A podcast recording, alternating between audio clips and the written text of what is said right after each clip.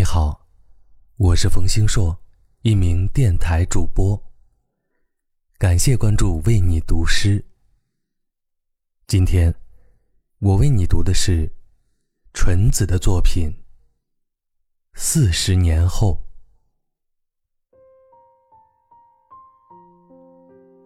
我们都老了，我们的孩子也老了，或许。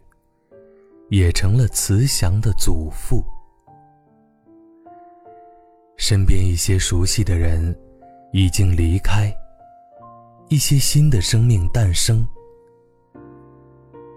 四十年后，我们藏在衣服里的羽翼已经被飞鸟取走，我们语言中的雷霆已经归还给天空。而在我们身体里熄灭的火焰，将在更多的年轻人那里重新燃起。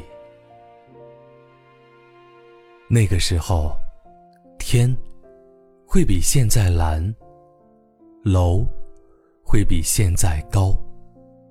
春风里的马齿苋依旧多汁儿的、饱满的生长，而摩基山上散步的小兽。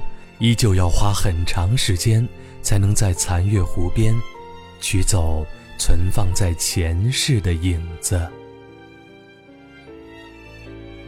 四十年后，我会在黄昏的夕阳中再三提及往事。